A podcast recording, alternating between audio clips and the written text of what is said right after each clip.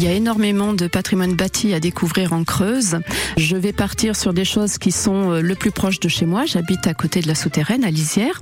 Et une des premières choses que je vais citer, c'est l'église de Lisière pour laquelle on a obtenu une aide de la mission Berne puisqu'on va essayer de la restaurer. L'église de Lisière est particulière parce qu'elle est euh, trapue, petite. Bon, bien sûr, Lisière est une petite commune, mais elle a un clocher-mur, ce qui est plutôt surprenant pour euh, la situation géographique de la commune. Ce sont plutôt des églises qui se situent euh, dans les Landes, dans le sud-est de la France et non pas en Creuse.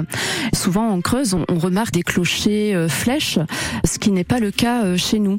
Son côté un petit peu trapu lui donne comme ça un aspect un peu brut, robuste. Elle est vraiment différente de ce qu'on a l'habitude de voir dans les différents villages. Après, on a aussi un patrimoine de châteaux. Je vais citer les plus connus, Boussac et Chénérail notamment, qui sont à visiter. Et pour euh, les touristes qui pourraient venir en Creuse, c'est en général les deux principaux que l'on va flécher. Et puis en ce qui concerne le patrimoine bâti, on a pléthore de croix, de fontaines, de lavoirs qui font aussi cette richesse du rural creusois qu'il faut absolument défendre et maintenir plutôt que de les faire disparaître.